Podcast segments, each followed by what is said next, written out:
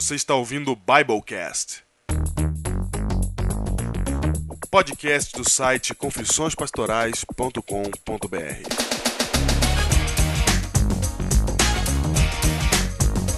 Eu sou o pastor Diego Barreto, associado da Igreja Adventista da Alvorada, em São Paulo.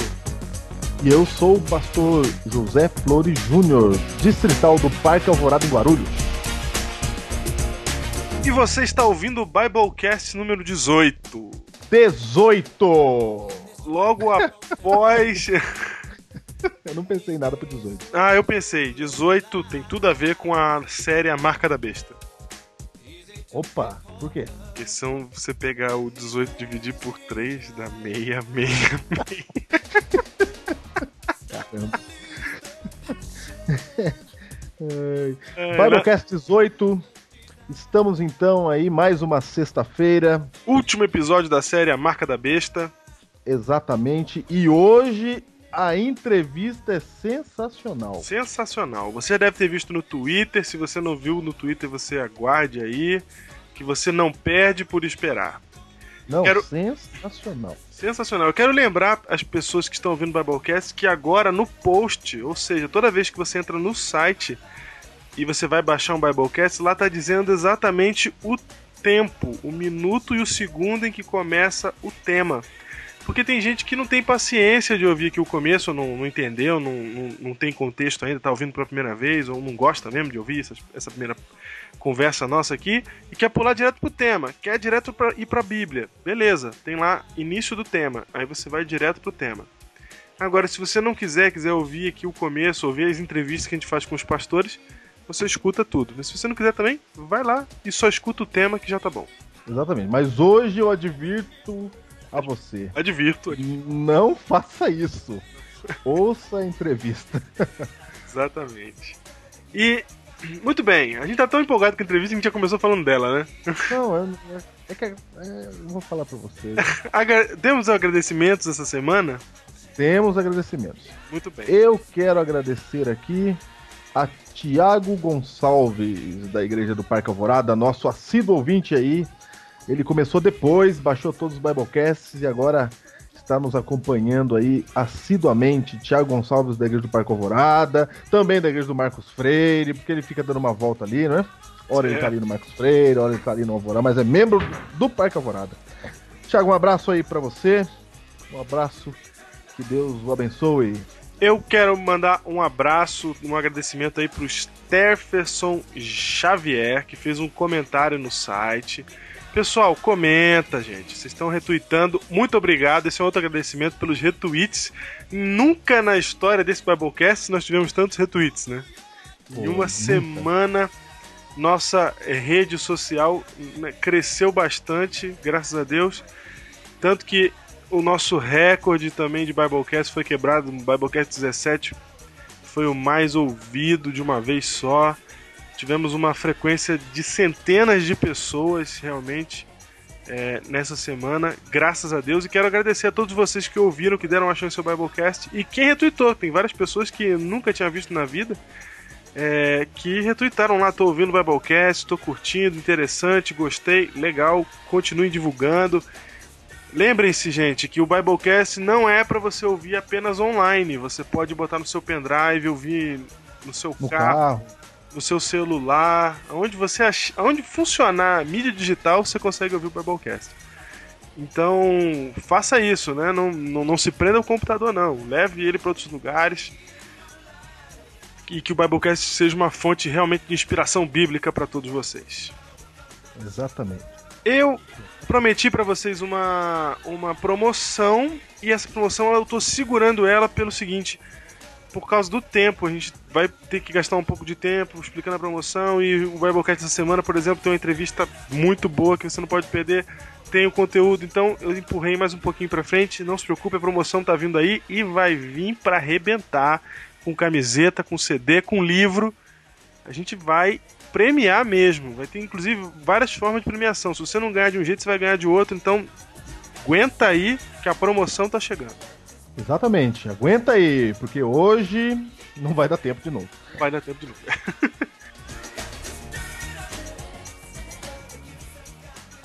E o livro de hoje, Júnior, qual é a indicação do livro? O livro de hoje é o seguinte: O Sábado na Bíblia, ainda sobre a inspiração do nosso tuitaço. O Sábado na Bíblia, porque Deus faz questão de um dia, do pastor Alberto Tim. Está aqui uma nova publicação do pastor Tim, fresquinho chegando aí para você, da Casa Publicadora Brasileira. Peça, peça o seu. Pelo site, eu vou colocar um link no post para você já pedir é. direto do site da CPB. Nós precisamos renovar nosso conhecimento e nossos argumentos a respeito do sábado, gente. Você tá com aquele livrinho lá do sábado pro domingo na cabeça de 32 anos atrás, ou qualquer outra coisa, o que, que tá na sua mente? De onde você tirou? Seja lá o que for, tá ultrapassado. Renova, renova. Tem um livro novo da casa falando sobre o sábado. Pega esse livro e você vai ter agora mais o que falar, mais como defender a sua fé. Porque a gente viu no tuitaço que, que sofremos ataques, sofremos perguntas, e nós temos que estar preparados. Realmente conhecemos não é o que nós vivemos, o que nós estamos defendendo. É claro que eu não estou falando para vocês ficarem discutindo no Twitter, que isso aí não dá certo. Mas, é. né? Isso é feio, vai dar certo. Mas você, por favor, tenha essas informações, tenha sua fé bem abalizada. E falando nisso, né, vamos relembrar o Tuitaço foi um sucesso. Graças a Deus nós conseguimos alcançar o segundo lugar no Trending Topics do Brasil e nós conseguimos twittar muito. Esse foi interessante. Muito. Deu certo o projeto. Parabéns aí ao pessoal do NASPC. O NASPC é engraçado, né? Do é. NASP de Engenheiro Coelho. então, o pessoal aí do marketing, do jornalismo, não sei exatamente quem foi que iniciou esse processo, mas com certeza a gente vai ficar sabendo logo logo. Mas é, foi uma campanha bem orquestrada por um, por um usuário do Twitter, o NASPC, que tem, que tinha, tem um bom número de, de, de seguidores, conseguiu orquestrar isso daí, deu tudo certo graças a Deus. E aí vem o seguinte: hoje, na nossa entrevista, Júnior, a entrevista. Nós recebemos um apelo. É, a entrevista com o nosso pastor amigo. Quem que é, Júnior, que nós vamos entrevistar hoje? Nós vamos entrevistar nada menos que o evangelista da divisão sul-americana. Acabou de ser reeleito na última conferência geral. Está conosco, então, pastor Luiz Gonçalves o pastor Luiz Gonçalves. E na entrevista que ele dá pra gente, ele começa um novo projeto de tuitaço. E agora, o interessante é que nós temos um foco, porque a última vez é um foco fora do Twitter, porque da última vez nós tweetamos sétimo dia. Ótimo, as pessoas nos conhecem agora, as pessoas sabem que existimos, que defendemos a nossa fé, que existe um dia de guarda. Mas agora a gente precisa ir além, ir além do Twitter, fazer o que o Twitter não faz. E a divisão está com um projeto para que a gente tweete e esse tweet tenha um efeito na prática, porque o programa você vai ouvir. Você vai ouvir e aqui começa um projeto que vai até o dia 30 de outubro. Preste bem atenção para não ficar de fora e para você participar, ouça a entrevista. Exatamente. E ó, não, o detalhe agora é que o nosso tweetaço com apoio da divisão com apoio do evangelismo da divisão sul-americana. Exatamente. Não estamos mais sozinhos, estamos juntos. Juntos. Vamos então à entrevista? Boa noite. Boa noite. Boa noite. Oi, boa tarde. Oi, boa tarde. Oi, boa tarde. É do hotel. Isso. Isso. Queria falar no quarto. Só um minuto, por favor. Alô. Alô! Alô! Alô, pastor Luiz Gonçalves! E aí, meu amigo? que honra! Muito bem, muito Beleza, bem. Junião? Beleza! Beleza. Tá firme? Firmão, e aí? Tem mais alguém além de você, Júnior? Tem, ó, o pastor Diego tá aí. Fala aí, pastor Diego. Tudo bem, pastor? Quanto tempo? E aí, meu amigo? Quer dizer que agora você virou virou o cara da, da, da, da, da internet. Não, o que, que é isso? Longe de mim. Prazer em falar com você, Diego. Prazer é meu, pastor. Que legal, quanto tempo. E aí, como é que tá a nossa alvorada aí? Tá firme, animada. O povo vive perguntando o senhor aqui. Essa igreja é muito boa, rapaz. Você sabe que eu tô colhendo até hoje do ano passado, viu? Ah, é? É. Nós fizemos aí o, o, Wake, né? Isso. Estamos, estamos prontos. A hora que vocês quiserem, podemos avançar. Já estamos começando. Opa! Eu quero a minha primeira pergunta, pastor, é saber como que é o trabalho na divisão sul-americana. Como é que é o ritmo? Mudou muito? Como é que o senhor tem sentido aí nesse trabalho? É, o trabalho na divisão sul-americana é um trabalho diferenciado, diferente de tudo que você já ouviu e viu antes. Quando a gente está fora da divisão, como aqui em São Paulo, ou, no Nordeste, ou no Norte, em qualquer outro lugar, você vê a divisão de um jeito.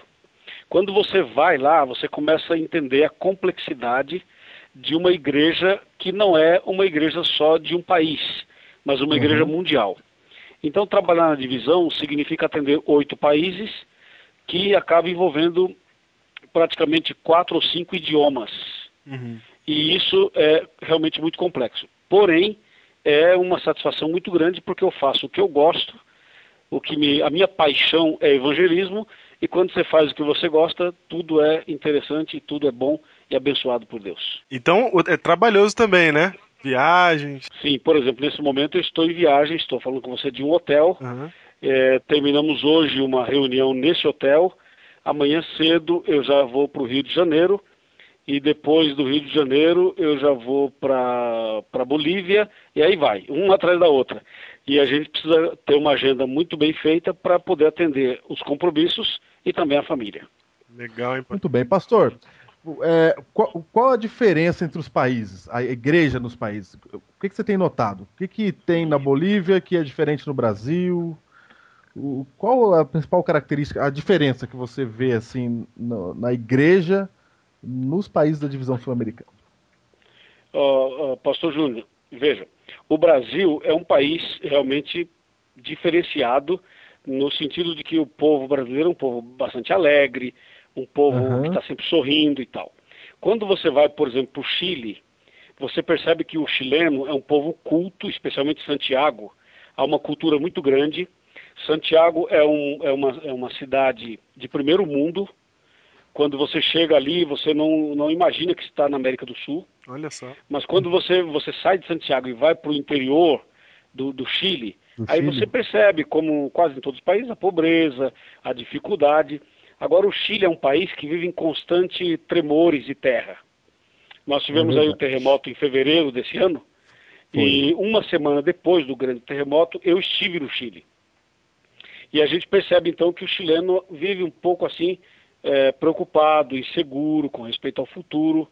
E isso a gente compreende, até pelo contexto que eles vivem, já que o Chile é uma daquela zona vermelha do mapa onde as placas tectônicas estão. Mas Exatamente. por outro, por outro lado, você vê que é um povo assim que tem muita fé, até por todo o sofrimento que eles passaram e passam, é um povo que se apega muito a Deus e por isso a gente tem sucesso na pregação do Evangelho. E, e- e só para falar um pouquinho mais do Chile, eu tive minha primeira experiência com terremoto no Chile esse ano. Pô, como é peguei que foi isso? cinco po- Eu peguei 5.1 na escala. Eu estava na cidade de Chillán, que fica próximo a Constitución e também Concepción, onde aconteceram os dois grandes terremotos. E era, era 10 horas da noite, eu estava nu- numa pousada, quando de Puxa repente vida. começou a balançar tudo, a cama e também as luzes, e eu achei que eu estava tonto, mas era um tremor, rapaz. Me deu um susto Puxa naquela hora. E, e- e sabe o que veio na minha cabeça? Na hora, na hora eu pensei em sair e filmar para usar no evangelismo. É, tá É o, certo, é? nosso, é o nosso evangelista da divisão. Aí, aí quando eu, eu saí correndo, a dona da pousada falou: não saia, por favor, fique aí dentro. E aí eu aprendi uma lição que quando tem um tremor, você não pode sair para a rua, você não pode ficar no corredor da sua casa nem do hotel, você tem que ficar embaixo da porta, do om- o- porta. umbral da porta. Olha só. que é o lugar aí. mais seguro que tem, Pastor Diego. E ali você vê, você vê claramente a profecia se cumprindo, né? Aham. É verdade. Quando prega dos sinais da volta de Jesus ali, é, é diferente, né? É diferente. E, e, a- a- quando você fala do Chile nesse sentido, fala também do Peru, porque o Peru também é um lugar que de vez em quando tem alguns tremores. Agora o Peru, gente, é um lugar extraordinário. O Peru é uma cultura, lá você tem a cultura dos incas, ali você tem aquela cidade de pedra, Machu Picchu, É mesmo. Você vai ali, você, eu, eu tive o privilégio de, de jantar num restaurante que leva o nome dos Incas e que tem a cultura Inca. Legal, hein? E é diferente a comida. Vou te falar dois nomes de comidas, tá bom? É. Oh, é agora. Uma, uma delas chama Pachamanca Pachamanca, olha isso. e a outra Seria? Cancacho. Essas são, Você sabe o que que é? Pachamanca, ô, ô, ô, pastor Júnior? Não, não. Pachamanca é, é, um- é um cordeiro, é um cordeiro assado embaixo da terra com pedras calientes. Olha só. E, e a expressão Pachamanca é uma expressão inca que significa fogão subterrâneo. Interessante. Olha, então é um comeu forno. então um carneiro é, coz- cozido no- na pedra, no, no chão. No chão, com, com cenoura, com batata. Tem bastante legumes e o cordeiro, que é tradição dos incas, né? E a pergunta que não quer calar é: foi bom? Você, você sabe que, que nós não estamos acostumados a comer esse tipo de comida, né? É. E, e- e eu, eu, não, eu fui provar. Até porque no Brasil não tem esse, esse costume de fazer comida assim. E eu fui provar. E para ser bem sincero, não gostei não. viu? É, não tem aquele Pastor, temperinho, né? Agora o Peru tem esse tem uma É. cultura. Olha, eu fui lá no, no, no- no ponto mais alto do Peru, que é 4.818 metros, mil metros acima do nível do mar. Nossa. Quando você chega ali nas cordilheiras do- dos Andes peruanos, ali muitas pessoas desmaiam, muitas pessoas passam mal. Graças a Deus eu não tive esse problema, mas muitas pessoas têm esse problema. E, Uhum. e a gente passou por ali de carro para fazer uma- um evangelismo numa cidade bem mais distante. Então o Peru é, é uma característica muito interessante. No caso da Bolívia, tem uma curiosidade que eu queria falar para vocês. Hum, A Bolívia é um país realmente mais carente, um, um país, é, vamos dizer, assim, a pobreza é um pouco maior, né? Mas a nossa igreja na Bolívia é muito forte. E o povo boliviano é um povo assim muito carente de Deus. E, e- e- quando você chega na- ali na Bolívia, especialmente em Cochabamba, Cochabamba eh, fica eh, no meio das montanhas. Quando você vai para La Paz, é também muito alto. A La Paz fica no alto também da tontura nas pessoas. aham. E Santa Cruz de la Sierra já é uma cidade bastante verde, um lugar mais parecido com o Brasil. Agora, a curiosidade é que nós temos uma universidade na Bolívia. Ó, veja, nós temos também no Chile, temos também no Peru, mas no Uhum. caso da Bolívia, da Universidade da Bolívia, a nossa Universidade Adventista é a coisa mais linda que tem naquele país, assim, especialmente em Cochabamba. E- Sei. E, uma curiosidade, curiosidade sabe o que, que é? A curiosidade é que a seleção eh, boliviana de futebol treina no, no- no- no campo da nossa universidade. Olha aí. Olha só. Olha Sabia disso? Não, não. Que coisa. Eles treinam ali por quê? Porque tem uma estrutura muito boa e, e- a, e a universidade permite por duas razões. Primeiro, porque nós devemos sempre ser bons vizinhos. Segundo, Aham. Que como cristãos é uma porta que se abre para poder você ter condições de evangelizar, evangelizar mais. Quer dizer que a Granja. Comari boliviana é na Universidade Adventista. É. É mais ou É menos verdade. por aí, viu? Aí Olha quando só. você vai, por exemplo, para o, pro- no caso do, do, do, eh, do Paraguai, por exemplo, é, nossos, são nossos vizinhos aqui. O Paraguai, a nossa igreja está crescendo muito ali. O ano passado foi, inauguramos a nossa União Paraguaia. A União Paraguaia, para quem não sabe, é um escritório que administra a igreja em todo o país. Certo. E nós começamos no ano passado e, e o crescimento é surpreendente. Você sabe que o- ali no, no- no Paraguai, além do, do- do castelhano, tem também a língua guarani. É mesmo? É, sabia. no, no Paraguai nós temos o, o espanhol, que seria o castelhano, e o guarani. Certo. E, e no Peru você tem, ah, você tem o espanhol e você tem o aimara e o quechua, Eita. que são dois, são dois dialetos típicos de pessoas descendentes de, de índios, né? Olha que, olha que interessante, hein? É bem interessante. Eu só queria dizer que ainda nos países nós temos a Argentina, o Uruguai, nós temos ainda o Equador também.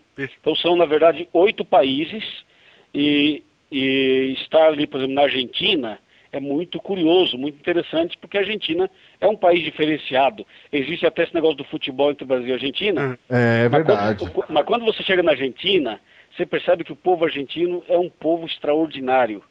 E a gente, eu, estive lá, esse ano eu estive, fiz uma, um, um- um treinamento naquela região ali de, eh, de Buenos Aires também, fiz ali em outros, outras cidades da região, e foi realmente uma benção. Olha só. E, e é boa a aceitação do, do, por exemplo, porque o, o pastor Luiz é, é brasileiro, né? Aham. Sim. E eles, eles aceitam bem, por exemplo, um brasileiro pregando para eles? Eles adoram ouvir o brasileiro falando portunhol. É, Porque, na verdade, o espanhol parece que é fácil, mas para você pronunciar não é tão fácil. Aham. Para você pronunciar uma palavra, uma frase é, é fácil. O difícil Vai. é você desenvolver um, um seminário, Sermão inteiro, um né? Sermão. É, aí, aí é um portunhol, né? É, Como eles também, quando vêm ao, ao nosso país, eles É, falam também um portunhol. E a gente pode lembrar um pouco do pastor Bulhon, Isso. que é Aham. peruano e que até hoje não fala o português 100%. Mas todo mundo gosta de ouvir o pastor Bulhon, é verdade. Né? Pastor, o senhor começou a trabalhar com o evangelismo? O senhor alguma vez sonhou que Deus ia te colocar num- numa função dessa de, de levar o evangelismo a toda a América do Sul, a tantos países? Eu, cê- você sabe que eu sou uma pessoa de origem humilde, minha família é uma família humilde, eu vim da roça, eu trabalhava na lavoura, eu era ajudante do padre. Você, acho que vocês dois e muitas pessoas que estão nos escutando agora conhecem um pouco da minha história. Uhum. Hoje, Uhum. estar trabalhando na América do Sul é para mim, com certeza, a mão de Deus. E eu realmente nunca imaginei estar trabalhando onde eu estou hoje. Mas como eu sei que Deus, ele faz o que a gente às vezes não imagina e ele vai além das nossas expectativas, eu creio na direção de Deus, estou muito feliz na divisão e o meu objetivo é justamente esse, continuar pregando o evangelho para que mais pessoas se preparem para a volta de Jesus. Sabe por quê, pastor Luiz? Uma pessoa me falou outro dia que se você quer crescer na vida, você não deve se empenhar nos cargos da igreja. Tem muitos jovens nos ouvindo aqui agora. Você acha que compensa se entregar para Cristo mesmo e trabalhar na igreja de todo o coração? Porque Claro no, que no início, no início, no seu início, eu sei que foi sofrido, não foi fácil. Claro, claro. É? Você, o pastor Júnior conhece bem, até porque nós trabalhamos juntos por muitos anos. Opa! É. Chegou a hora de revelação. Viu? Olha aí, ó. Muita gente não sabia, mas o pastor Júnior trabalhou na nossa equipe, eu, eu acho que uns 7 a 8 anos, se não, se não me falha a Foram memória, uns sete sete a anos, oito sete anos. É, é, Sete anos, né? mesmo. Sete anos. Então, então o pastor Júnior, o pastor Diego aí conhece um pouco da, da história. Mas a verdade que eu quero falar para o jovem que está nos escutando, que na vida tudo é difícil e tudo é possível. Ou seja, ou seja, se você quer ser alguém na vida, se você quer um dia mudar o mundo, olha o que eu vou dizer. Se você quer um dia quer mudar o mundo, tem que começar Uhum. mudando o seu próprio coração. Se você um dia pretende arrumar e resolver o problema das pessoas, tem que primeiro resolver o problema da sua casa, dobrar o lençol da sua cama, pegar sua lição da escola sabatina, ir para a igreja, dar estudo bíblico, participar de um pequeno grupo, se envolver. Ou seja, a gente descobre os grandes homens nas pequenas coisas. né? Olha só. Às vezes, às vezes a pessoa já quer nascer grande, mas ninguém nasce grande. A gente nasce pequeno sem saber andar e sem saber falar. Mas a gente nasce e depois a gente cresce. Então você que está me escutando, jovem, se envolva na igreja, se entregue a Jesus, seja um cristão fiel, siga as orientações da Bíblia e da liderança da sua igreja e faça o seu melhor. Porque se você fizer o seu melhor por Deus, Deus vai te honrar e vai te colocar no lugar que você precisa e deve estar. E, e o mais interessante é você ser surpreendido por Deus, né? Você não está esperando aquilo, de repente Deus faz uma coisa maravilhosa. Você... Essa sensação é muito melhor do que você ficar lutando por um cargo e aí Deus não, não, não contribui, você não alcança e vai ser frustrado. Claro, você, você na verdade, se, se a igreja te oferece uma função, você deve aceitar e deve fazer. Mas você não Sim. deve ficar procurando fazer política Isso. para ter um- uma posição. E, e isso aí quem faz é Deus, o Espírito Santo que dirige eh, todas essas coisas. O- Uhum. O, o pastor Júnior estava na minha reunião quando eu fui chamado para trabalhar na União Central Brasileira. Foi, Nós estávamos numa reunião normal de trabalho quando veio a notícia. Normal.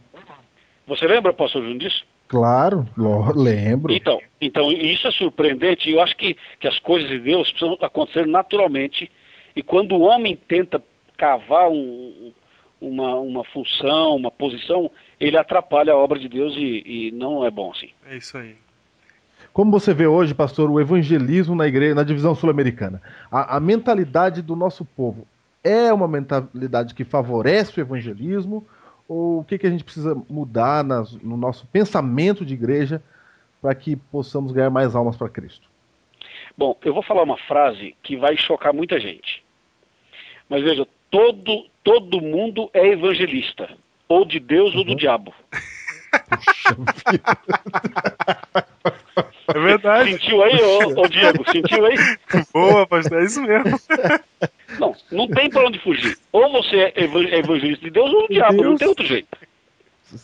Olha só. Então, partindo dessa frase, eu quero avançar respondendo sua pergunta. Veja, hoje a igreja adventista está muito mais preparada para fazer a obra de Deus como evangelista. O que é um evangelista? As pessoas precisam entender isso. Evangelista é um cristão que influencia pessoas para o reino de Deus. Isso é um evangelista. Então, uma senhora de 80 anos é uma evangelista. Um garoto de 10 anos, de 5, de 15, de 20, é um evangelista. Em outras palavras, se você der um bom testemunho, se você abre a Bíblia e ensina o que você sabe para outras pessoas, se você convida alguém para escutar a, a mensagem dessa aqui na internet, se você leva a pessoa a assistir a Novo Tempo, se você conduz alguém a Jesus Cristo, você é um evangelista. Então a igreja adventista hoje ela está passando por uma fase muito boa. E eu entendo que o povo adventista está muito aberto. É claro que nós, como cristãos, temos que melhorar muito. Nós temos que crescer muito. Hoje, por exemplo, na, na nossa igreja na América do Sul, nós precisamos de 10 membros da igreja para ganhar uma nova pessoa para a igreja. Olha aí. Veja, precisamos de 10 para ganhar uma pessoa. Uma. E sabe qual é o nosso, o nosso sonho? O nosso sonho é um por um. Olha só. Cada uma ganhando E- então, uma. e- então, por isso, o, o pastor Diego pastor Júnior, eu criei uma frase que eu quero que você coloque aí no, no- no seu site. A frase é Aham. a seguinte: não basta ser adventista, tem que ser evangelista. Certo. Olha aí. Essa é a É nossa missão, mesmo. né? A igreja adventista tá aí para isso. Essa é a nossa missão. E- então, mas agora veja, nós temos que ser um evangelista, mas nós temos que ser pessoas agradáveis. Nós não podemos ser aquelas pessoas chatas que ao invés de atrair, acaba repelindo e afastando as pessoas. Isso. né? Eu, eu, eu fui, eu fui tomar um lanche eh, aí uma noite, e, o- e o pastor Júnior vai lembrar do que eu estou falando. Aham. Nós saímos para comer um lanche e o garçom estava nos atendendo com tanta simpatia que eu perguntei para ele, você é crente? E o rapaz falou, não, não sou crente. Eu falei, mas a partir de agora eu, eu serei o seu pastor. E falei, e o pastor Júnior aqui também vai ser, você vai ter dois pastores a partir de agora. Sabe o que aconteceu? Hum. Depois ele, ele deu uma volta, atendeu mais clientes, Foi. voltou Foi mesmo. e disse assim, rapaz, já te vi na Sky, já assisti o programa na Sky. Pastor Júnior, recorda Foi. disso, pastor Júnior? Foi, lógico, claro. Então o que lá aconteceu? Você vê, isso é evangelismo. Você vai comer uma pizza, você tem que pensar nisso. Você vai no avião, você tem que pensar nisso. Você vai aonde? Você vai passear, você tem... o, o- o cristão o evangelista, ele, ele onde ele está, ele tem que ser diferente. Inclusive tem uma história que o senhor pregou uma vez na churrascaria, não tem? Você tinha que lembrar isso, pastor Diego. Sabe o que acontece? Nós estávamos voltando de Minas Gerais, de Minas Gerais para São Paulo. E, e na volta, estava todo mundo com fome. Aquele dia a gente não Olha, tinha nesse almoçado. dia eu não tava, hein? Nesse dia eu não, Não, tava. você hein? não estava. Olha aí. Aí- E Nós estávamos tava um grupo ali de umas cinco pessoas e nós queríamos comer um lanche. E na estrada não tinha nada, só tinha churrascaria. Aí nós paramos lá, ninguém tinha dinheiro para jantar, assim, nós não tínhamos dinheiro. Então a gente ia comprar um pãozinho com manteiga, um pãozinho com queijo, uma coisa assim, né? E a gente pediu um lanche e, e- a gente estava comendo lanche e tinha música ao vivo, um show de música ao vivo ali na, na churrascaria na beira da estrada, na Fernão Dias. Aí estava comigo o Serginho Borges, que é um, um- um membro da nossa igreja, uma pessoa muito agradável, imita muita gente e canta muito bem. Aí eu vi, eu vi o, o pessoal fazendo show e eu falei, Serginho, eu, você tem coragem de cantar lá naquele palco da churrascaria, cantar música de Deus evangélica? Ele falou assim, eu tenho. Eu falei, e eu tenho coragem de pregar lá. Aí ele falou assim, mas então, então vamos lá, vamos vamos- eu topo. Aí eu chamei o gerente e falei assim, ó, eu- esse rapaz que me mandado aqui é cantor de música gospel. Se o senhor permitir, ele canta ali pro senhor uma música e não cobra nada. Aí o, o- o- o gerente falou assim, ah, tá bom, então quando ele terminar aquela música, vocês podem subir lá, você apresenta ele, ele canta. Aí, como o Serginho imita o Silvio Santos, o que, que eu fiz? Eu, eu subi sozinho, cumprimentei o pessoal e falei assim, eu, eu quero que você saber quem conhece o Silvio Santos. Aí todo mundo levantou a mão, né? Eu falei, mas o Silvio Santos foi à praia, ficou um mês na praia e ficou queimadinho. Porque, porque o Serginho é bem escurinho, né? Ó, eu, eu- também sou escurinho, mas o Serginho é bem mais escurinho. Aí eu falei assim, o Silvio Santos foi à praia, tomou muito sol, tá bem escurinho, mas ele tá aqui comigo. Aí eu chamei o Serginho e o pessoal começou a rir, né? E ele começou imitando o Silvio Santos lá na churrascaria e ganhamos a atenção de todos, a churrascaria estava cheia. Depois que tomamos- ganhamos a atenção de todos, o Serginho cantou um hino, eu abri a Bíblia em Mateus 11, de 28 a 30 e preguei lá e fiz um sermão evangelístico e um apelo dentro da churrascaria. Deus, Deus seja louvado, né? Com direito a pelo. Olha hein? aí. E aí, Vai. e aí o, o- o rapaz de churrascaria queria que a gente ficasse lá para fazer um show para eles à noite. Contratar o serviço. É. Olha aí. Pastor Luiz, você falou de, de pregar o evangelho assim, não é? Ali na- no momento, sem ter, né? Sem se preocupar com isso, usar a nossa criatividade. O que, que você acha de usar a internet para pregar o evangelho? Olha, eu, eu tenho certeza que a mídia do futuro não será a televisão, será a internet. Quando eu falo a mídia do futuro, eu estou dizendo o seguinte: o veículo mais poderoso para se comunicar com as pessoas já é a internet, mas ainda não, não está no ponto. Ela vai chegar lá. Aham. Por exemplo, é, é, na divisão nós temos vários sites e eu tenho um especial que é só sobre evangelismo. Olha aí, ó. É, é, é, é profecias.com.br. Olha aí. Olha Profecias.com.br. Entre lá, hein? Site do pastor. Profecias.com.br é um, o outro é esperança, sem ser cedilha, né? esperanca.com.br. Olha só, hein? Entra aí no Então, site. do pastor e- então você vê, nós temos que usar bastante a internet e a pessoa que está nos acompanhando agora, claro, está na internet. O senhor tem Twitter, deve- inclusive, né? Não, eu, eu tenho, eu só não tenho Orkut e Facebook e outras coisas mais, porque eu não tenho tempo. E- Uhum. Mas o Twitter sim, e eu tenho aí uns 4 mil seguidores. Legal. Olha aí. Então, eu eu, tô, tô tweetando. Se você olhar o meu Twitter agora, vai saber onde eu tô e onde eu vou estar amanhã. Entendeu? Então, o que acontece? Eu, eu acho que a ferramenta que nós temos nas mãos é uma bênção. Nós temos que usar isso para a pregação do Evangelho. Vale a pena, vale a pena a gente explorar a internet cada vez mais, porque se nós não usarmos, as pessoas que não são cristãs vão usar. Vão usar. Você sabe que vão usar. semana passada, pastor, é, na sexta e no sábado, todos os é, adventistas que estão no Twitter se juntaram para divulgar o sétimo dia, né? E nós tivemos Oh. muitas pessoas que se interessaram, que fizeram perguntas: o que, que é isso? Quem são os adventistas? Então a gente vê que realmente esse é um caminho que pode ser trilhado Esse- e vai ter sucesso. Esse foi o tuitaço. Foi o Twitter. Foi isso mesmo. Então eu quero fazer um desafio para vocês dois, pastores.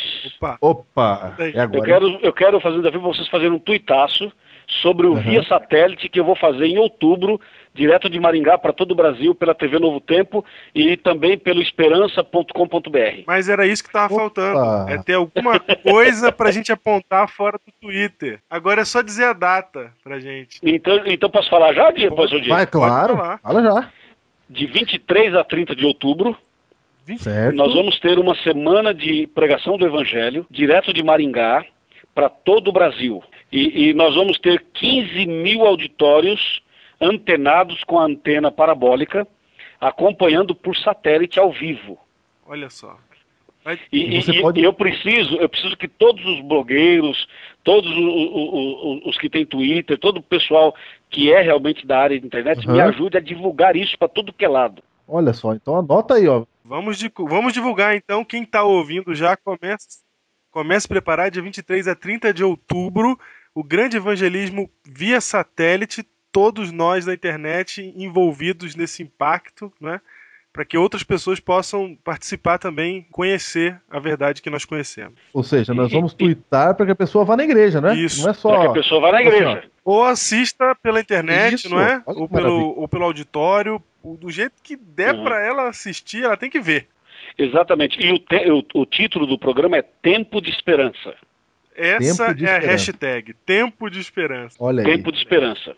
E, e- e uma coisa importante que, que, que eu gostaria de dizer para todos que estão, os internautas, aí o pessoal que acompanha a gente, os jovens, os adultos também, é o Uhum. seguinte, nós vamos ter três eh, sites oficiais transmitindo isso, e, nó- e você que tem um site, você que tem algum, alguma forma de retransmitir isso, você deve plugar com a gente, deve conectar-se com a gente, e, de- e devemos fo- formar uma rede, uma, uma rede aí online, realmente, para que essa mensagem possa ir muito mais longe. Legal, muito boa ideia. Não, né? sensacional. E eu, que- eu, eu, eu quero contar com, com, a- com as pessoas que, que, que mexem, que entendem realmente de internet, como vocês dois, e as pessoas que acessam o, o blog ou o site de vocês, que a gente Uhum. possa eh, trabalhar integrado nesse programa, que com- eh, será o, pro- o programa evangelístico mais online, mais moderno, com toda a mídia atualizada que você possa imaginar. Todo o poder. Olha aí, jovem. Olha que maravilha, hein? Entendeu? Então, Olha. então a gente tá, tá, tá feliz porque a igreja adventista ela está aberta para uma comunicação muito mais moderna com a mídia moderna do que no passado. E, pa- pastor Luiz, por falar em, em grandes eventos, no dia 18 de setembro, agora em São Paulo, vai acontecer alguma coisa, né? É, boa, boa, boa pergunta. Dia 18 de setembro foi é, definido pela, pela Câmara é, de São Paulo, a Câmara dos Deputados de São Paulo, foi definido como o Dia do Jovem Adventista. Olha aí. É o dia do, é o dia E, do jovem. e no dia, e no dia 18 de setembro, nós vamos comemorar o Dia do Jovem Adventista, sabe aonde? No Vale Hum. do Anhangabaú, ao ar livre, para cerca de Puxa 30 mil pessoas. Nossa, vai ser um evento daqueles. Então Olha esse vem antes do Via Satélite, é 18 de setembro. E, vo- Uhum. e- você que nos ouve agora é o nosso convidado para estar lá. Começa às 5 da tarde e termina por volta de 7 horas. São duas horas só de Duas programa, mas duas horas que vão mudar sua vida para sempre. Legal. 18 de setembro, Vale do Ganhabu. An, An- desculpa, Anga- Vale do Anhangabaú. Viu? Dá, dá um tapa aí nas costas aí. É, vale do Anhangabaú. Gabaú. Todos os jovens adventistas para lá, né? 5 da e quem tarde. vai fazer a mensagem é pastor Luiz Gonçalves. Com a graça de Deus, eu estarei lá para fazer a pregação. E, já que você tocou no assunto, deixa, eu- deixa eu falar um outro ponto. No dia 18, Diga. no dia 18, va- haverá o mesmo programa no Rio de Janeiro, no Maracanãzinho. Olha aí. Então eu, eu prego, prego meio-dia no Maracanãzinho no sábado e venho pro Vale do Angabaú às 5 da tarde. Vai, meus conterrâneos, lota o Maracanãzinho. Vem cá, tem carioca aí? Tem carioca aí? É, você vê? Então, na verdade, na verdade, nós estamos numa ponte aérea aí na Rio São Paulo. Isso. ponte aérea, é. Exatamente. Pastor Luiz, que mensagem você gostaria de deixar para os nossos jovens, para a nossa igreja, para aquele que nos ouve, para aquele que está ouvindo o nosso Biblecast dessa semana?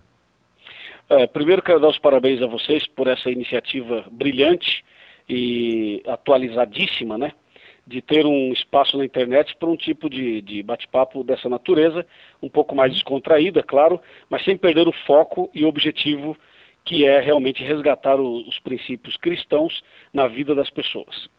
Em segundo lugar, a você que está nos escutando agora, é, quero agradecer você por estar nos ouvindo e dizer o seguinte: se você é cristão, que você continue firme na fé. Mas se você não tem frequentado nenhuma igreja, ou você já frequentou e está afastado por alguma razão, eu quero dizer para você que Jesus te ama e que você é muito especial para Deus. Mesmo que você esteja distante de Deus, ou da Bíblia, ou da igreja, Deus está do seu lado o tempo todo. E Ele deseja muito que você volte logo.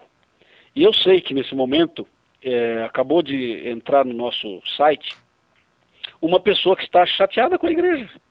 Eu estou falando com você, que entrou agora. Você acabou de entrar e está ouvindo eu falar. Eu estou falando para você. Foi Deus que mandou falar isso para você. Então, você que se afastou, está um pouco chateado com a igreja e tudo, amigo, para com isso. Levanta a sua cabeça. Deus está do seu lado. Jesus te ama. Não olhe para as pessoas. As pessoas são falhas. Como você é falho, como nós somos falhos. Mas olhemos para aquele que é o autor e consumador da nossa fé. Jesus está voltando e é hora da gente tomar uma decisão de servi-lo fielmente, mesmo tendo dificuldades. Todo mundo tem dificuldades, mas se você olhar para cima e segurar nas mãos de Deus, você será vitorioso, será vitoriosa. Deus te abençoe muito. A gente se vê dia 18 de setembro no Vale do Anhangabaú e também no Maracanãzinho no mesmo sábado. Maracanãzinho, meio-dia, Anhangabaú, 5 da tarde. Depois nos vemos de 23 a 30 de outubro, ao vivo, na sua igreja ou numa igreja adventista mais perto da sua casa. Que Deus te abençoe muito. É o meu desejo, é a minha oração por você, agora e para sempre, em nome de Jesus. Amém. Obrigado, Pastor Luiz, pela, pela, entrevista, pela conversa, pelo bate-papo. Deus continue te usando aí no seu trabalho. Muito obrigado. Amém, pastor. muito obrigado. Um abraço ao Pastor Júnior e ao Pastor Diego também.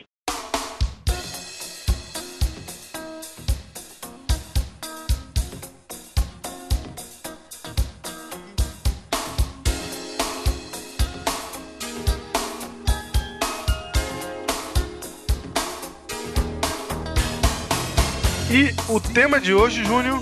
O tema de hoje é Juízo Sem Medo. Só lembrando que este tema é parte da série A Marca da Besta. Na verdade, último episódio da série. Quarto episódio, último episódio da série A Marca da Besta, isso aí. A Marca da Besta. E, como estávamos dizendo, juízo sem medo, porque a maioria de nós tem medo do juízo. Mas medo não, é pavor. Medo do juízo não só do juiz da terra, né? Mas estamos falando do juiz de toda a terra. Aquele que há de julgar todas as obras. As pessoas têm medo do juízo, vão ter, é, têm medo do juízo porque o juízo sempre foi apregoado como uma cena de condenação, na verdade, né? É, as pessoas imaginam o fogo descendo, as pessoas sendo consumidas, sendo executadas, porque diante de Deus, quem subsistirá, né? Quem subsistirá? Nós temos aquela cena do, do povo de Israel ouvindo os dez mandamentos da boca de Deus, é, fica com medo da voz de Deus, não é? Fica com medo, sente a presença dos seus próprios pecados, sentem que vão ser consumidos. Mais ou menos essa é, é, é a ideia é o que nós vamos ter no juízo final. As pessoas estão pensando que vão comparecer diante do juízo final com aquilo que tem. E aquilo que o ser humano tem é lixo, é porcaria, nenhum de nós tem nada de bom para oferecer. Então, qualquer um que pense com um mínimo de responsabilidade a respeito do juízo final vai ficar com medo. E, inclusive, essa é uma das razões porque as pessoas temem o livro de Apocalipse, porque o livro do Apocalipse parece falar do fim de todas as coisas, parece falar do juízo final, do grande dia em que as pessoas irão comparecer diante de Deus. E aí esse isso, isso vai dando medo, as pessoas vão fugindo. Há muitos, quando eu digo muitos, é maioria mesmo, as pessoas acham que Apocalipse traz mais mais vibrações, né? mais ideia, mais ideias não, mais não é recordações, me ajuda, é, é Agoro? Agouros. Não, um pouco mais, mas. Presságio. É. Isso, elas olham pro Apocalipse e pensam que de lá só pode sair a besta, o dragão, as de...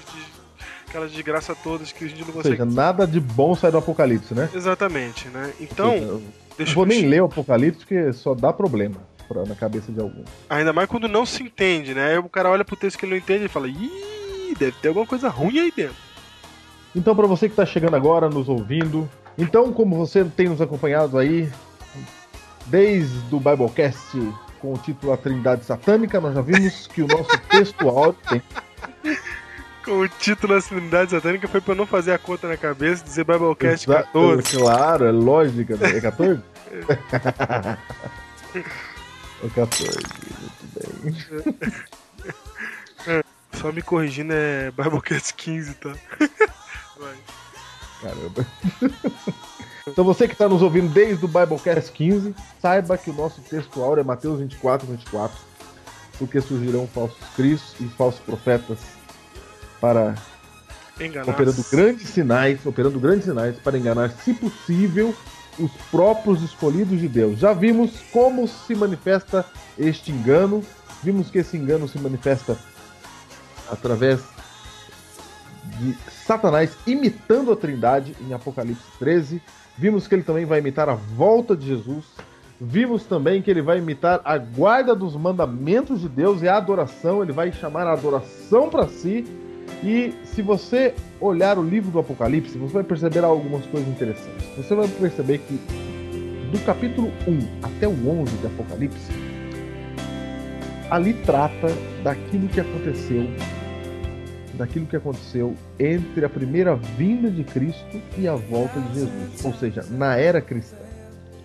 Já a partir do capítulo 15 e até o final do livro do Apocalipse, você vai perceber que trata dos eventos que tem a ver com o fim mesmo dos tempos. Então, do capítulo 15 até o capítulo 22, final do Apocalipse, você vai perceber que as profecias dessa sessão, dessa parte do Apocalipse, tratam das coisas que realmente tem a ver com o evento fim dos tempos, ali, bem próximo da volta de Jesus.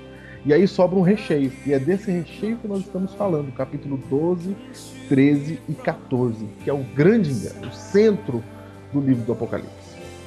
E até agora, nós entendemos aqui no capítulo 12 e 13 a estratégia de Satanás. Satanás achava que nunca seria descoberto. Satanás achava que ninguém ia saber do plano dele. Mas há um grupo de pessoas que sabe. Há um grupo de pessoas que entendeu a revelação de Deus. E agora no capítulo 14, você vê a mensagem de Deus para esse grupo de pessoas a mensagem de Deus para aqueles que não serão enganados, para os eleitos de Deus que estarão firmes e sobreviverão ao ataque da Trindade Satânica. Então, no capítulo 14, você encontra aí as três mensagens angélicas, que são as mensagens de Deus para aqueles que deverão estar de pé e deverão ser os atalaias, as sentinelas, para dar o grito e avisar os outros cristãos. E na primeira mensagem angélica, no, em Apocalipse 14, verso 6, você encontra o tema do juízo final. Daí o título de hoje: Juízo mesmo. Vamos ver então a primeira mensagem angélica. Nós temos três mensagens de Deus para o povo firme, para o povo fiel, para aquele que não é enganado. Veja só a primeira mensagem de Deus para o grupo de pessoas que não será enganado pela trindade satânica. Leia, pastor Diego, Apocalipse 14, 6 e 7. Apocalipse 14, de 6 a 7, diz assim: Vi outro anjo voando pelo meio do céu, tendo o evangelho eterno para pregar aos que se assentam sobre a terra, e a cada nação, e tribo, e língua, e povo dizendo em grande voz: Temei a Deus e dai-lhe glória, pois é chegada a hora do seu juízo, e adorai aquele que fez o céu e a terra e o mar e as fontes das águas. É isso. E você lendo essa mensagem aí, você já percebe algumas coisas aí. Que saltam aos olhos. Que saltam aos olhos. Por exemplo, vi outro anjo, que é um mensageiro de Deus, voando pelo meio do céu, Voando quer dizer que ele é urgente a mensagem. Isso. Pelo meio do céu quer dizer que não é um território só. Ele não está indo para a cidade de Belém, para a cidade Isso. De São Paulo. Ele está indo pelo meio do céu. Ele está pegando o céu. Tanto que é para porque a mensagem é, é para cada nação, tribo, língua e povo. Exato. É uma mensagem para todo mundo. Planeta e, Terra. É, interessante, não, é interessante aqui que essa mensagem é também por exemplo, para os hindus, para os muçulmanos. Isso. Para todo mundo. Para os índios. Para quem você conseguir colocar na categoria assentam sobre a terra. Essa é a mensagem. Nação, tribo, língua e povo. Tá nessa categoria, ou seja, não é bicho, tá valendo. Ou seja, o grupo de pessoas que não será enganado pode ser identificado aí como esse anjo, que tem essa mensagem para toda a Terra. E aí ele vem voando dizendo ele tem um evangelho eterno para pregar. Um evangelho eterno. A mensagem é o evangelho eterno. Se é o evangelho é o mesmo evangelho, não é? Que sempre existe. Né? É, eterno, eterno, ele é eterno. É o mesmo evangelho, né? Não é um novo evangelho. Não uma verdade nova. E o que quer dizer a palavra evangelho? É, só para só pra ficar claro, eterno aí é a palavra aionios, que significa sem começo e sem fim.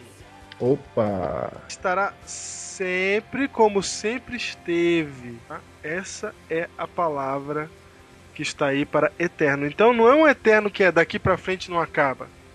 É um evangelho que sempre esteve aqui, que sempre existiu e sempre existirá. Ou, se- ou seja, esse evangelho que sempre existiu, no momento em que a Trindade Satânica, satânica estiver se manifestando, ele vai ser ele vai ser mais útil do que nunca.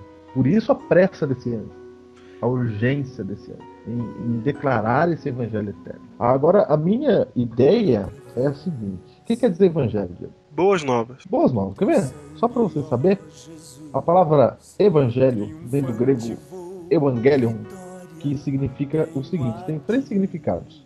Um, a palavra evangelho é, era a recompensa que se paga ao mensageiro da vitória, pois as suas boas novas trazem alegria para quem as recebe. Certo? Portanto, quem traz a mensagem deve ser recompensado. Então veja, lá no tempo do Antigo Testamento, antes do e-mail, é claro, quando você recebia uma notícia, era um mensageiro que vinha trazendo essa notícia. E se a notícia fosse ruim, você podia até castigar o mensageiro. Isso, alguns reis matavam o mensageiro. Foi o que Davi fez com aquele que disse que seu filho Absalão havia morto. Davi matou o mensageiro. Mas, em contrapartida, veja como era difícil ser os correios nessa época, né? Mas, em contrapartida, se a mensagem fosse boa, o mensageiro ganhava uma recompensa. Essa recompensa era chamada de evangelho. Esse é o primeiro significado. Dois, o segundo significado. A própria mensagem passou a ser chamada de evangelho. Ou seja, uma mensagem digna de recompensa, uma mensagem tão boa que eu tenho que retribuir com alguma coisa, passou a ser chamado de evangelho. Ou seja, não era uma notícia qualquer, era uma mensagem de vitória. Isso também se referia a mensagens políticas e a, ou mensagens pessoais que traziam bastante alegria. E o terceiro sentido, que é o sentido religioso, esse sentido é adquirido quando essa palavra era usada em conexão com oráculos ou culto ao imperador. Esse aspecto, as notícias do nascimento do soberano divino, de sua maioridade ou sua entronização, bem como os seus discursos, decretos e atos, são boas novas que trazem o cumprimento há tanto tempo almejado aos anseios do mundo pela felicidade e paz. Então, três significados aí. A recompensa que estava. Estou citando aqui o Dicionário Internacional de Teologia do Novo Testamento de C. Brown. Muito bem. Então, eu digo, evangelho quer dizer boa nova, mas não é uma boa nova qualquer. Não, é uma boa nova que sempre esteve presente e sempre estará. Exatamente. Mas a, a ideia de boa nova, por exemplo, a ideia de boa notícia, no caso, não é só uma boa notícia que você recebe. É uma notícia tão boa, mas tão boa, que você vai querer fazer alguma coisa com quem deu a notícia pra você. Aham. É uma notícia extraordinária. Então veja, esse anjo vem voando e ele tem uma notícia extraordinária para dar a cada nação, tribo, língua e povo. Certo? Aí vem, que mensagem é essa? O verso 7 diz assim, ó, dizendo em grande voz. Aí é que vem. Pera, pera, pera. Se ele tem um evangelho eterno pra pregar, o que ele diz deve ser esse tal desse evangelho eterno, né? Exatamente, Não, é isso. não, não, não, não, não, não, não, não, não. Tem gente que vai ler isso daqui. É interessante isso. Quem está lendo isso daqui, tem gente que fala, tem um evangelho eterno pra pregar. E tem gente que vai tentar descobrir que, que evangelho eterno é esse. Mas se você ler o verso seguinte, ele já vai Já dizer. tá aí, Vai dizer qual que é. Você não precisa interpretar isso aqui, meu filho. tá claro. Tá, Evangelho eterno pra pregar. Ah, deve ser tal coisa, deve ser tal coisa. Deve ser... Sete. Dizendo em grande voz. O dizendo tá até no gerúndio, quer dizer assim, aquele evangelho eterno lá, ó, é esse aqui, ó. Ele tá dizendo o seguinte, em grande voz: Temei a Deus e dai-lhe glória, pois é chegada a hora do seu juízo. E adorar aquele que fez o céu, a terra e o mar e a fonte das águas. Você viu a ideia de adoração aí? Opa! No- Nos Biblecasts anteriores, a ideia de adoração. Agora o que eu tô dizendo é o seguinte: a notícia não é boa, gente, Boa. mas muito boa, não é? Diz a palavra do evangelho que é muito boa. Isso. E que notícia é essa? Olha só como é que fica estranho. Gente, tem uma notícia muito boa pra você. Ó, você tema a Deus, chegou a hora do juízo. Não, mas essa é a notícia, não é? É. Como é que pode, Diego, temer a Deus Tá mandando eu ficar até com medo. É? Não, olha, boa notícia, atenção. É uma notícia que sempre existiu. E ela é boa demais, ó. Fica com medo de Deus Porque chegou a hora do juízo final. e chegou a hora do juízo final. Então, esta mensagem é o seguinte: Deus tem uma notícia boa pra você. Chegou a hora do julgamento. Diego, como pode o juízo final ser uma boa notícia? Como pode, né? Como pode uma, um, um dia terrível na história do universo ser chamado de boa notícia? Porque eu sempre, desde que eu cresci nesse mundo, eu tenho medo desse tal desse juízo final. E esse termo Eu juízo também. final nunca é usado com uma ideia boa. Nunca, nunca. Você vê o filme, o filme Juízo Final, aí você, você não vai achando É, é. que é a é, história olha de, de, de um momento feliz e alegre, em que as pessoas vão sair pulando como carneirinhos na grama. Exatamente. Porém, a Bíblia está dizendo que é isso. A Bíblia está dizendo que a ideia, a chegada do juízo final é uma boa nova de grande alegria. Isso nos faz pensar o seguinte: se a Bíblia está dizendo que o juízo final é uma boa notícia, o problema não está com a comunicação da Bíblia, está com a minha interpretação do juízo final. Se eu estou olhando para o juízo final com medo, o problema está comigo, porque a Bíblia diz que é uma boa notícia. Como pode ser uma boa notícia? Explica então esse temor aí, temer a Deus. Como é que é esse temer a Deus? Temer a Deus. Temer a Deus é ficar com medo de Deus? Não, ficar com medo não é temer.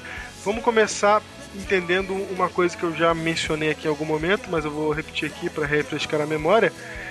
O hebraico é uma língua pobre em verbete. Ela tem aproximadamente 11 mil verbetes contra 270 mil verbetes do português. Ou seja, enquanto a gente tem 270 mil palavras para se definir na nossa realidade, um judeu só contava com 11 mil. Então, uma mesma palavra era usada para várias coisas. Só para você saber, uma criança que fala português, ela alcança um vocabulário de 9 mil palavras, assim, aos 6 anos de idade. Logo, uma criança hebraica, ela era quase que uma erudita nessa idade. Ah, exatamente, já falava tudo. Então a palavra temer aí, será que ela quer dizer realmente medo? Na verdade, tem uma proximidade sim com o medo. Mas pra gente entender, a gente tem que fazer o seguinte.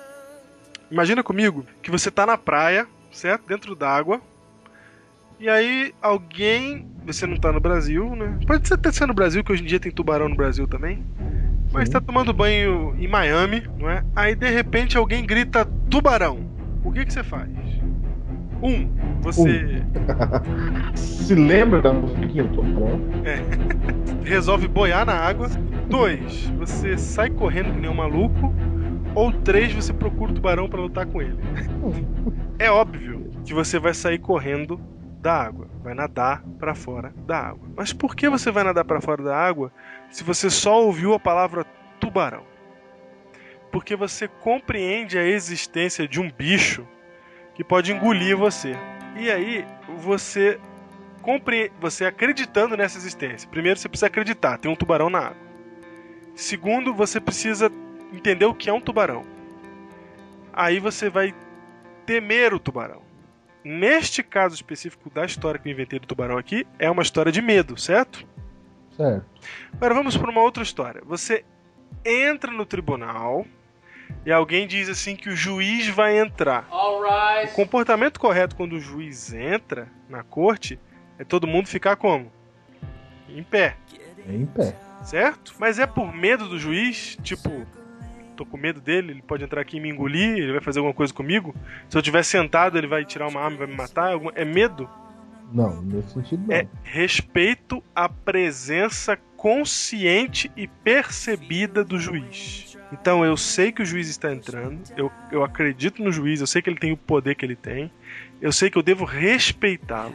Ele está entrando, ele está presente, eu estou consciente disso, eu devo agir como, como se deve agir. Então isso aí não é medo, isso daí é respeito, certo? Ah, então quer dizer que temer a Deus é respeite a Deus. É uma E, mistura, é e um pouco dá-lhe a devida glória. é um pouco mais profundo que isso, porque lembra que quando você traduz um texto para sua língua, você acaba traindo, né? Você Uhum. acaba traindo essa tradução. É muito difícil você trazer uma ideia de uma outra é, de uma outra cultura para sua com uma única palavra. Então, se eu disser que temer é respeitar, eu não estou definindo tudo. Se eu disser que temer é ter medo, eu não estou definindo tudo. Se eu disser assim, ó, é, ter me temer não é ter medo. Eu também estou errado, porque tem um pouco de medo envolvido. Vou explicar como e por quê. Olha só. Eu não terminei a minha história. Vamos para a terceira história. Você está sentado no casamento e alguém grita: Eis a noiva! Ninguém grita mais isso, mas antigamente gritava. E aí toca a marcha no oficial. É muito bom você ter falado em casamento. Ai caramba, lá vem. Toca mais. Vai, Bruno. Quando você ouve a marcha do Quem grita? É venha, Bruna. quando você ouve a marcha do oficial, o que acontece? As pessoas Ah, fazem como? Elas ficam de pé. É, E ó. você que tá no canto, você não enxerga mais nada da noite. Isso. Esse é o processo. Por quê? Por quê? Por que que você fica de pé? Porque você tá com medo da noiva? Porque você precisa respeitar a presença dela? Não. Porque é o procedimento correto diante da presença de uma noiva em plena marcha nupcial. Então agir diferente disso não é sensato. Se você ficar sentado, você vai demonstrar que você tem, que você não, não tem apreço pela noiva ou pela cerimônia, né? O que seria considerado até uma falta de respeito da sua parte. Mostra que você não tá atento. Isso. Então, o que que acontece? Em todos os três casos, qual é a palavra, qual é a palavra em comum nos três, é, nos três quadros que eu inventei? A palavra em comum é presença. Se o tubarão está presente, você vai reagir de um único modo que você tem que reagir. Reagir diferente disso é loucura. Se o juiz está presente, você tem que reagir de um único modo que você tem que agir. Senão seria loucura. Se a noiva está presente, você tem um jeito de agir. Entendeu?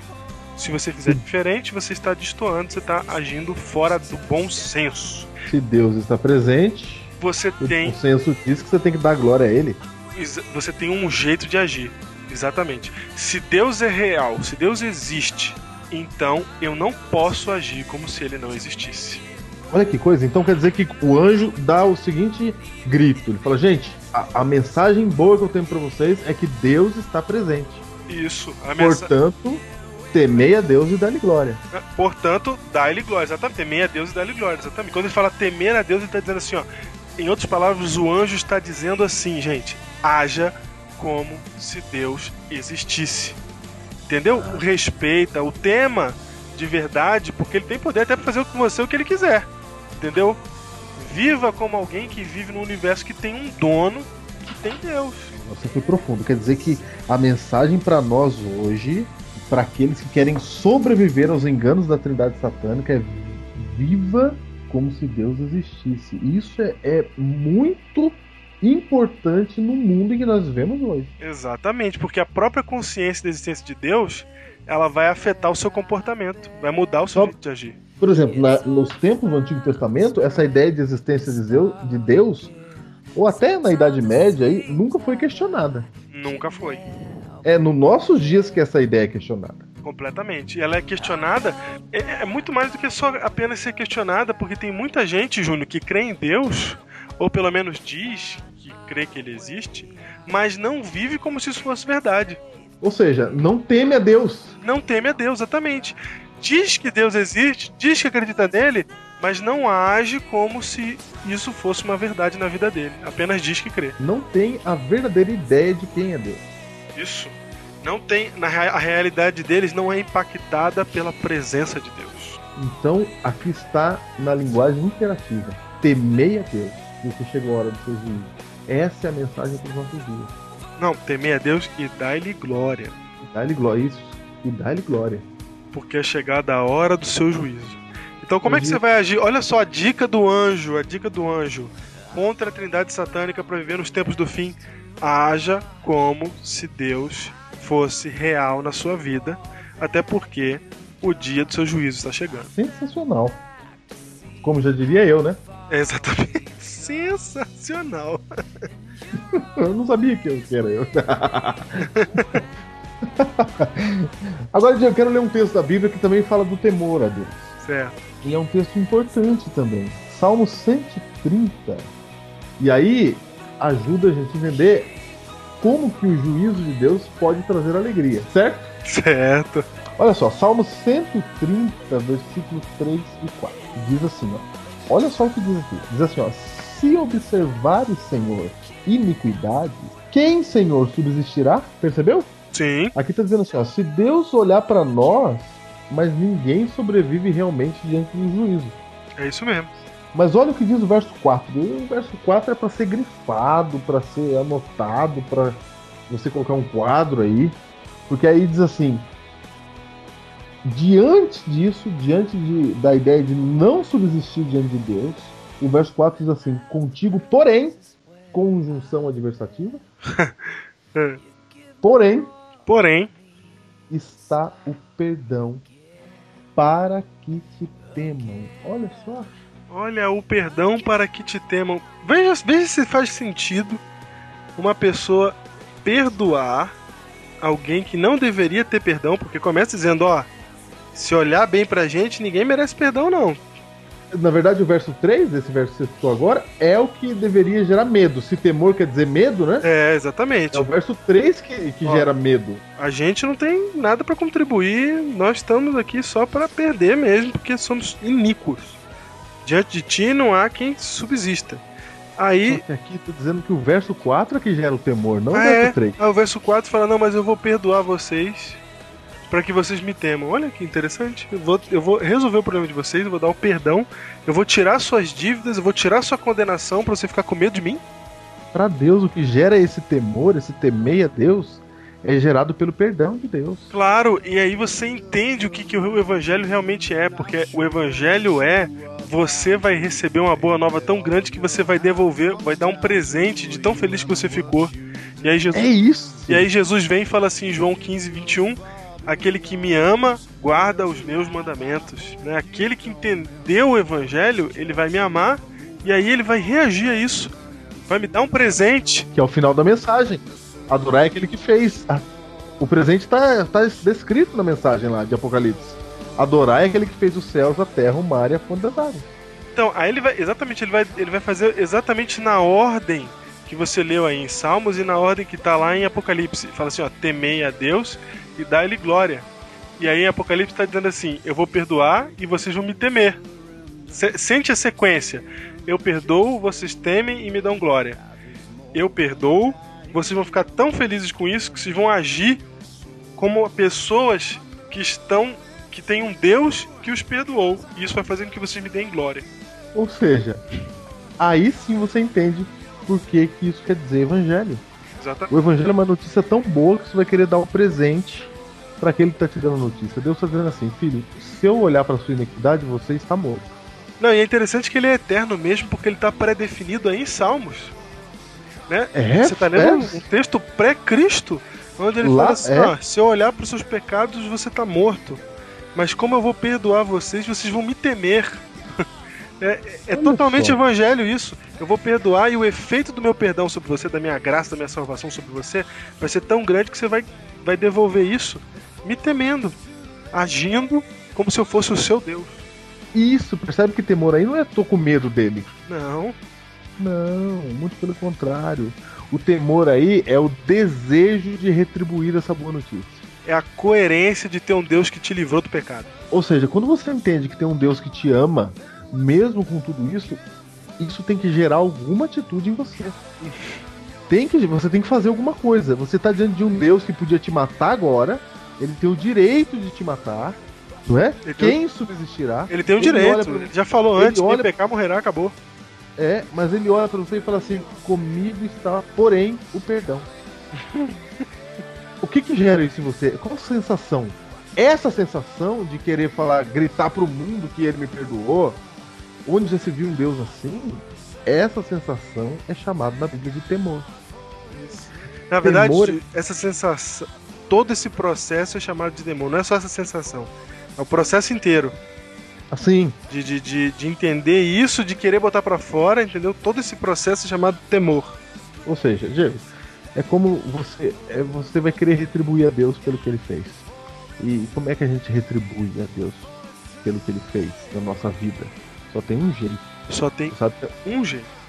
sabe que as nossas palavras elas não são suficientes para retribuir. Você não pode olhar para Deus e falar obrigado.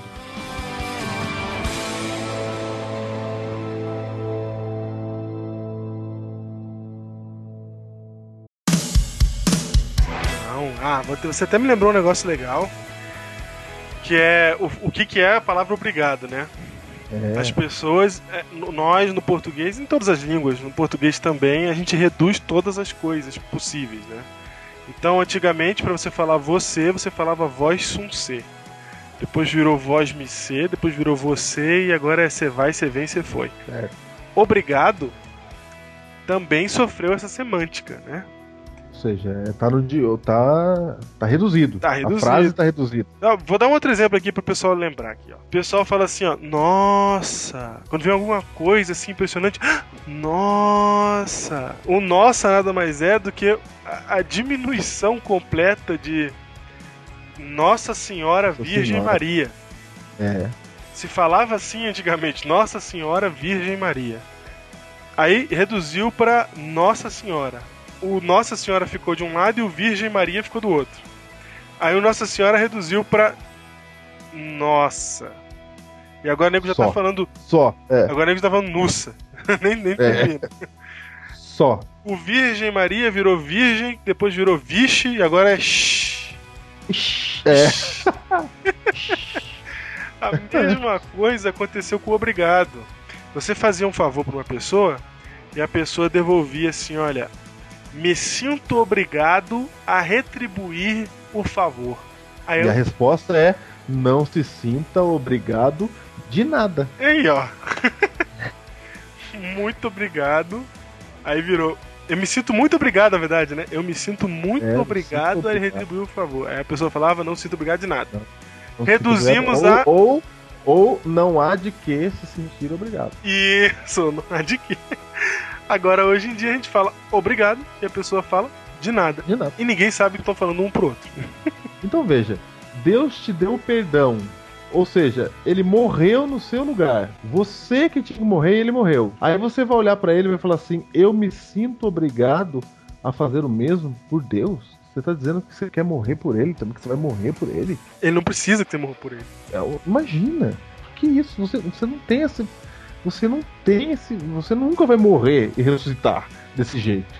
Ou seja, por que nós estamos falando isso? Porque as palavras elas são muito fracas para agradecer a Deus. Na verdade, é impossível você pagar sua dívida com Deus. A única maneira de você tentar retribuir é proporcionalmente fazendo o que ele fez. É entregar a vida por ele. Porque olha só, então a palavra temor também não é agradecimento ou gratidão. Quando a Bíblia diz temei a Deus, não está dizendo esteja agradecido. Não é só isso. Porque estar agradecido é dizer obrigado. Não, temer a Deus é estar agradecido, mas a ponto de retribuir. A ponto de retribuir. A ponto de retribuir, a ponto de querer fazer algo por ele. E, e o único jeito de fazer isso é, se Deus te deu tudo que ele tinha, a própria vida, você só vai devolver na mesma moeda tudo que você tem, a sua própria vida. Olha, gente, então cristianismo é isso. Cristianismo é você conhecer que há um Deus que te ama e te perdoa. O que você vai fazer em relação a isso? Ele espera que você dê glória a ele. Ele espera a atitude natural. Natural. Você entender, de é- você entender isso. mas é aí que não tá a questão da palavra temer a Deus. Ela tá se referindo a uma atitude espontânea, natural, de, de, de, que, de alguém que tenha consciência de que foi salvo, de que foi perdoado, de que Deus é o criador de todas as coisas. Inclusive o texto fala isso, de, de Apocalipse é, 14, 6 e 7. Adorar é aquele que é o criador. Ele tá te dando razão. Você precisa de razão para adorar? Eu vou te lembrar que ele é o criador de todas as Isso, coisas. Exatamente. Entendeu? Então, como é que você reage se você está diante do Criador de todas as coisas? Essa é, é- é o chamado do temer a Deus, é agir naturalmente. Agir diferente disso é esquizofrênico, é absurdo, é esquisito, é insensato, não faz sentido. É como, como ouvir alguém gritando tubarão e não sair da água. Se você não é cristão, é praticamente você não está entendendo o que está acontecendo ao seu redor. Exato, você não está entendendo. Você não Se entendendo. você não, não é cristão, não compreende a existência de Deus, você não entende a sua realidade. Você tem uma defasagem muito grande nela. E aí tem mais. E só essa atitude que nós estamos descrevendo salva você do último engano. Exatamente. Só essa atitude salva você da trindade satânica. Porque você está completamente entregue para Deus. Aí Satanás não consegue te enganar. Até porque, o que, que ele usa para marcar sua mão e sua testa? Ele usa o contrário que é adora... o contrário da adoração a Deus. Deus pede que você entregue a si mesmo, negue-se a si mesmo e siga-o. O diabo fala: não, não se negue, não. Seja você mesmo. Isso.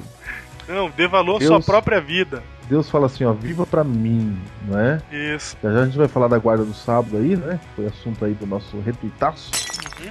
do sétimo dia. Retuitaço não, tuitaço só. Tuitaço.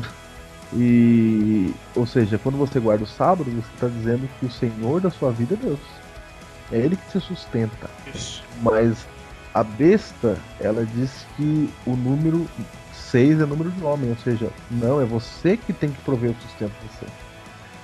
Você Então tem que viver para você. Isso mesmo. Então olha só, vi outro anjo voando pelo meio do céu, tendo uma grande notícia, absoluta boa notícia eterna, para pregar aos que se assentam sobre a terra, cada nação, tribo, língua e povo, dizendo grande voz: Seja grato, reverente, né? A Isso. Deus e dai glória a Ele, dai glória a Ele, porque é chegada a hora do seu juízo. Posso refazer a frase?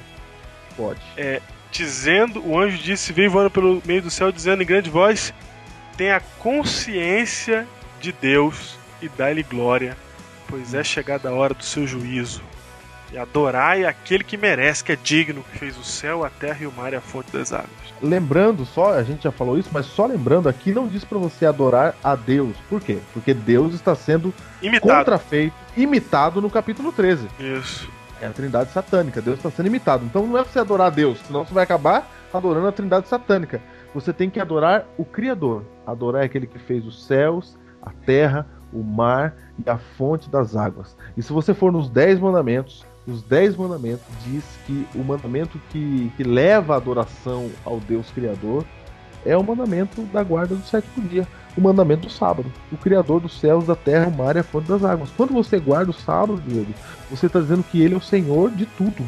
É, o próprio, o próprio mandamento ele vem com o termo lembra-te, porque a ideia do sábado ele é um lembrete da criação, né? Ele é seis dias Deus fez os céus e a terra, no sétimo dia ele santificou o dia e o abençoou, marcando, era festa, era o grande dia da festa. Acabou, acabei de construir, vamos comemorar. Fita, fita vermelha, quem vai cortar a fita vermelha? Esse é o sábado. É o dia de comemoração, é o dia de relembrar que ele é o criador. E quando ele dá o mandamento do sábado, ele fala: lembra-te, lembra-te do dia de sábado. Só pra você saber, alguém pode falar assim, mas por que vocês são tão. Tudo pra vocês é sábado? Não é que tudo é sábado. E veja só, a marca da besta do Biblecast anterior, nós vimos que ela é o símbolo de adoração ao homem. O homem se colocando no lugar de Deus. Certo? Certo. A marca da besta. Ou seja, por que, que esse Satanás tem uma marca? Ele está imitando a Deus, porque Deus tem o selo. Se você ler Ezequiel 20, verso 20, lá diz assim, ó. Santificai os meus sábados. Santificar quer dizer separar. Isso. Pois servirão de sinal. Percebeu que Satanás tem uma marca, um sinal? Deus também tem um sinal. E como Satanás está tá imitando tudo, né? Veja só. Santificai os meus sábados, porque servirão de sinal entre mim e vós, para que saibais que, Que eu, o sou o Senhor. Não, não, não, não, não, eu vou mais longe. Le- não, lembra, lembra do chamar? O Senhor nosso Deus é o único Senhor. Isso. E ele fala assim: ó, para Então a que, guarda do sábado é para lembrar disso. para que saibais que eu sou o Yahweh, vosso Deus. Tá o nome dele ali. Então é selo, sinal de identificação. Então lá em Apocalipse 14, quando ele fala adorar aquele, ele está chamando o selo que fez os céus, a terra, o mar, a fonte das águas. É aquele do selo, é o Yahweh, é o vosso Deus. Gente, hoje o Deus desse século é o dinheiro. Hoje Deus não manda a gente ir no rio Tietê ou no rio onde você tá aí, no rio São Francisco, no rio Paranapanema, que é rio da onde está ouvindo, né? Deus não manda você pegar um cajado e transformar esse rio em sangue. Ele fez isso no Egito porque as pessoas acreditavam que do Nilo vinha o sustento. Eles acreditavam que o Nilo era Deus. As pessoas hoje acham que do dinheiro vem o sustento. Então, hoje, transformar a água em sangue é guardar o sábado. Ele está dizendo assim: não vem do Nilo, ou seja, não vem do dinheiro, vem de Deus. Então você vai adorar, para você não adorar a besta. E a besta, senhores, a besta, ela é Satanás, que diz que disse um dia para Jesus: Tudo isso te darei se prostrado me adorares. Satanás usa as riquezas deste mundo para atrair as pessoas. Tanto que na marca da besta, para pressionar as pessoas a colocar a marca da besta, Satanás diz assim: ó, eu vou proibir você de comprar ou vender. E como Satanás sabe que compra e venda é o que move esse mundo hoje, ele sabe que a maioria vai ficar do lado dele. E Deus diz assim: você vai sair dessa ideia de compra e venda, você vai realmente parar de trabalhar no dia de sábado. Tudo se encaixa. Tudo se... E isso vai ser o sinal entre mim e vós. Não, e Essa uma... é a mensagem de Deus. É, Diga. Tem mais uma coisa. Na prática, o texto diz que a marca da besta é sinal de homem, então é a vontade humana sendo feita e você vai ver que todos aqueles que é, se opõem à guarda do sábado estão se opondo por vontade humana, porque esse mandamento foi trocado por vontade humana. Foi trocado. Deus nunca trocou. Eu já falei, e falo, eu falo isso em um monte de lugares e vou, e vou falar mais uma vez. É, tem, temos adoração no sábado no Antigo Testamento e no Novo Testamento não existe nenhum sinal de mudança. Se você encontrar algum versículo que diz que mudou do, do, do sábado para qualquer outro dia, você leva o meu carro embora, eu dou meu carro para você. Tá, é isso mesmo. Eu falo isso na internet. Eu falo isso na internet é para qualquer um ouvir. Não tem quem apareça nessa terra para tirar meu carro, porque não existe esse versículo. Então, é, é, uma, é a vontade humana que altera isso. Entendendo isso, percebe que esta aqui é a mensagem para você não ser enganado para a Trindade Satânica. Então, no tempo do fim, haverá dois grupos: os marcados com o selo da besta, Isso. a marca da besta, e os, os marcados com o selo de Deus. E, e aqui a mensagem diz assim: ó, mas a mensagem de alegria é que chegou a hora do juízo final. Diego, como é que pode o juízo final ser uma mensagem de alegria que foi o que nós falamos no início? Como é que pode o juízo final ser uma mensagem de alegria? É muito simples. Como pode ser um julgamento de Deus ser uma coisa boa para mim? Não é? Um julgamento, ele só é ruim para quem é condenado. Mas eu não sou de, não mereço a condenação? Eu mereço a condenação, mas acontece que Romanos 8:1 diz que nenhuma condenação há para os que estão em Cristo Jesus. Opa. Olha que importante, hein? E eu vou dizer uma coisa, você sabe que Martinho Lutero, ele se deparou com um texto na Bíblia. Martinho Lutero tinha certeza de que o que ele merecia de Deus era condenação, então ele praticava flagelos, etc. Ele ficava fazendo penitências para resolver isso. Porém, ele se deparou com um texto. E o texto diz o seguinte. E, e aí Martinho Lutero se depara com esse texto que para ele muda tudo. Salmo 71, verso 2 diz assim, ó: "Livra-me por tua justiça e resgata-me". Lutero sempre acreditou que a justiça de Deus, se Deus fosse justo, tinha que condenar ele. Aí o texto vem e fala assim: "Pela tua justiça me resgata". Ué, me livra. Ué, é a mesma coisa. Todo mundo acha que o juízo final de Deus vem para te condenar. Mas o juízo final de Deus vem para salvar você. Exatamente, ele vem para salvar você. Ele vem para te absolver, ele vem para dizer que você é justo e inocente. Ou seja, você precisa participar do juízo final. A Bíblia diz em João, capítulo 3, verso 18, diz assim, ó, João capítulo 3, verso 18, a Bíblia diz assim acerca do juízo final. Quem nele crê não é julgado. Esse julgado aqui é condenado. Então, quem nele crê não é condenado. E o que não crê já está condenado, porquanto não crê no nome do unigênito Filho de Deus. Então, quem não crê em Cristo não passa pelo juízo final, está condenado direto. Direto. Se você crê, você vai para o juízo. E como é que funciona o juízo, Diego? Funciona assim. Vamos julgar o pastor Diego aqui. Me julgue. Muito bem. Pra... O julgamento vai funcionar assim. Estamos no tribunal, Diego, o réu, e aí o, o acusador é Satanás, o acusador vai dizer assim diante de Cristo do universo: olha só os pecados que o Diego cometeu. E, e, e ele tem realmente pecados. E Satanás vai dizer assim: ó, ele merece a morte. Mas se você colocou seu nome no livro da vida do Cordeiro, e você coloca o nome no livro da vida do Cordeiro quando você teme a Deus, quando você vive ciente da presença dele e você se entrega. Se você colocou o nome no livro da vida do Cordeiro, Cristo passa a ser seu advogado. Só que Cristo vai se levantar nesse tribunal e ele vai dizer assim, ó: Diego realmente merece morrer. porque o salário do pecado é a morte e ele pecou. Só que tem uma coisa que você, Satanás, e todo mundo está esquecendo: que eu, Cristo, já morri no lugar dele. E porque eu já paguei a sentença, o Diego está livre. Perceba que o Diego não vai herdar a vida eterna porque ele é gente boa. Não. Ou porque ele fez alguma coisa extraordinária. Não. Nós não temos nada em nós mesmos. O Diego vai herdar a vida eterna porque Cristo é o seu advogado, é o seu salvador. Amém. Então, se você passar pelo juízo final, você tem um salvador. É por isso que a mensagem diz assim, ó: Alegre-se, teme a Deus, porque chegou a hora do seu juízo. Você está sendo perdoado por Deus. Você está sendo perdoado. Deus quer perdoar você.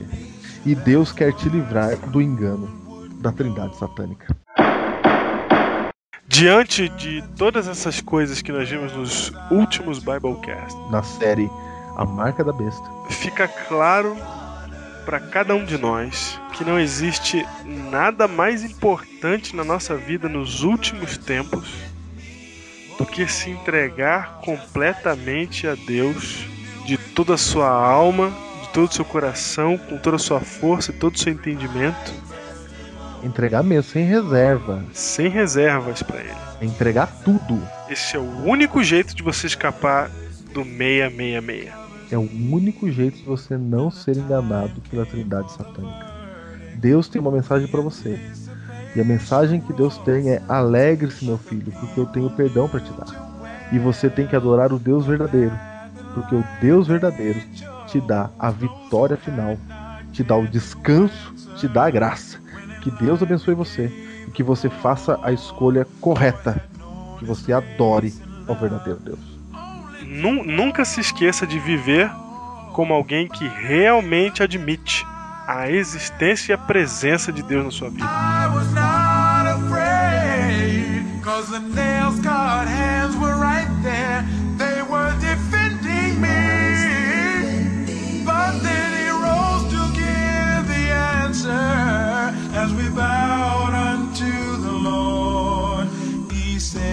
Done, my child.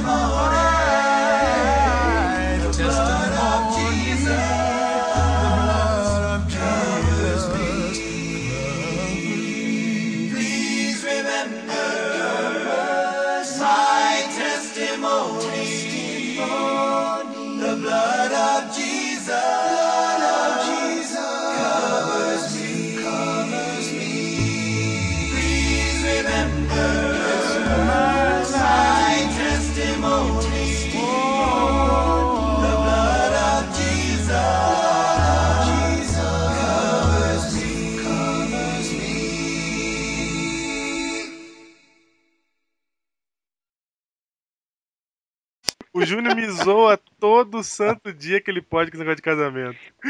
Você sabe que no Então, Twitter Diego, tem uma, tem uma. Sabe que no Twitter tem uma campanha que é Casa Logo Diego. Eu acho que nós temos que criar um site, né? casalogodiego.com. Ah, Diego, isso aí tem que ir pro ar, Diego. Não, meu pai do céu. Ê, Diegão. Até o pastor Luiz tá me zoando. Viu? Não, isso Não, aí não. diz, que, diz que o dia que o Diego for casar vai ser gravado e colocado ao vivo, é é verdade?